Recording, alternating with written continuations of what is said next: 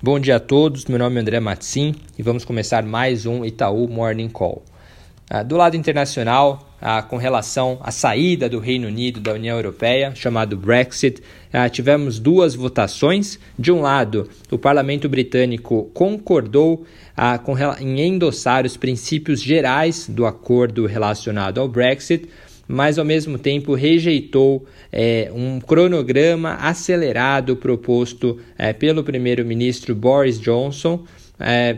crucial ali para implementar é, o acordo dentro ah, do acordado com a União Europeia na semana anterior. Ah, então, daqui para frente, o próprio Boris Johnson sinalizou que ele vai aguardar a União Europeia se posicionar com relação é, à extensão né, de um pedido de adiamento ah, desta, desta tramitação do Brexit. Ah, o próprio presidente do Conselho Europeu, Donald Tusk, respondeu dizendo que recomendaria que a União Europeia aceitasse o pedido de adiamento feito pelo Reino Unido, ah, mas agora fica a incerteza com relação ao prazo de adiamento. Né? Caso seja uma extensão é, curta do Brexit, de uma a três semanas, isso poderia levar é, o governo a continuar seguindo com as negociações em relação ao acordo dentro do parlamento. Por outro lado, caso a União Europeia decida por um, uma postergação do Brexit mais longa, por exemplo, de três meses para janeiro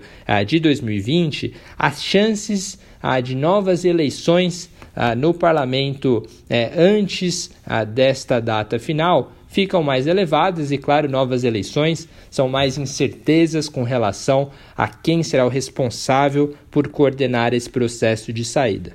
É, além disso, acho que é, então fica esse cronograma com essa incerteza com relação ao calendário condicional à recomendação da União Europeia e também é, cabe notar que ainda existe ah, uma proposta a ser votada no parlamento que trata é, da realização de um segundo referendo popular para aprovação definitiva do acordo do Brexit. Então, é, uma vez que o parlamento volte a discutir essa questão, é, esta medida também precisa ser votada e, e é mais uma fonte de incerteza que devemos acompanhar. Passando para o Brasil, o destaque de ontem, ah, sem dúvida, foi a votação e aprovação é, do segundo turno da Previdência, da reforma da Previdência no Senado. É, por 60 votos a, a 19, o Senado aprovou o texto base da proposta. É, hoje de manhã, é, nos próximos ah, minutos, né, a sessão é, no Senado volta a fim de, de discutir dois destaques, duas mudanças com relação ao conteúdo da proposta. Uma mudança que terá um impacto ali de cerca de 23 bilhões de reais acumulado em 10 anos, que prevê a criação, a recriação de uma aposentadoria especial é, para um determinado grupo de trabalhadores, é, e outra proposta ali com cerca de 53 bilhões ah, de reais acumulados em 10 anos, que também é, exclui da reforma a exigência é, de idade mínima para aposentadoria é, de trabalhadores expostos a agentes nocivos. Então,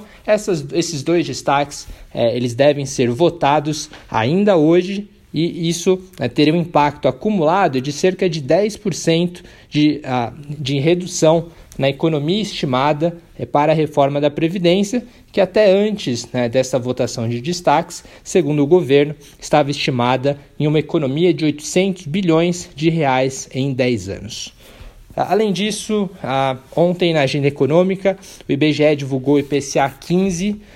de outubro, que apresentou uma alta de 0,09% no mês, um pouquinho acima da mediana de expectativas de mercado, é, apesar da surpresa é, pontual é, no mês, em linhas gerais, as medidas de núcleo de inflação que, que excluem aqueles itens mais voláteis, elas seguem ainda num patamar bem confortável, medidas rodando ali em torno de 3,6% na variação em 12 meses, sugerindo é, inflação baixa e com boa composição. Depois, de, apesar deste resultado, ah, continuamos projetando ah, o IPCA em 3,3% em 2019 e 3,7% em 2020. É isso do nosso lado. Bom dia a todos.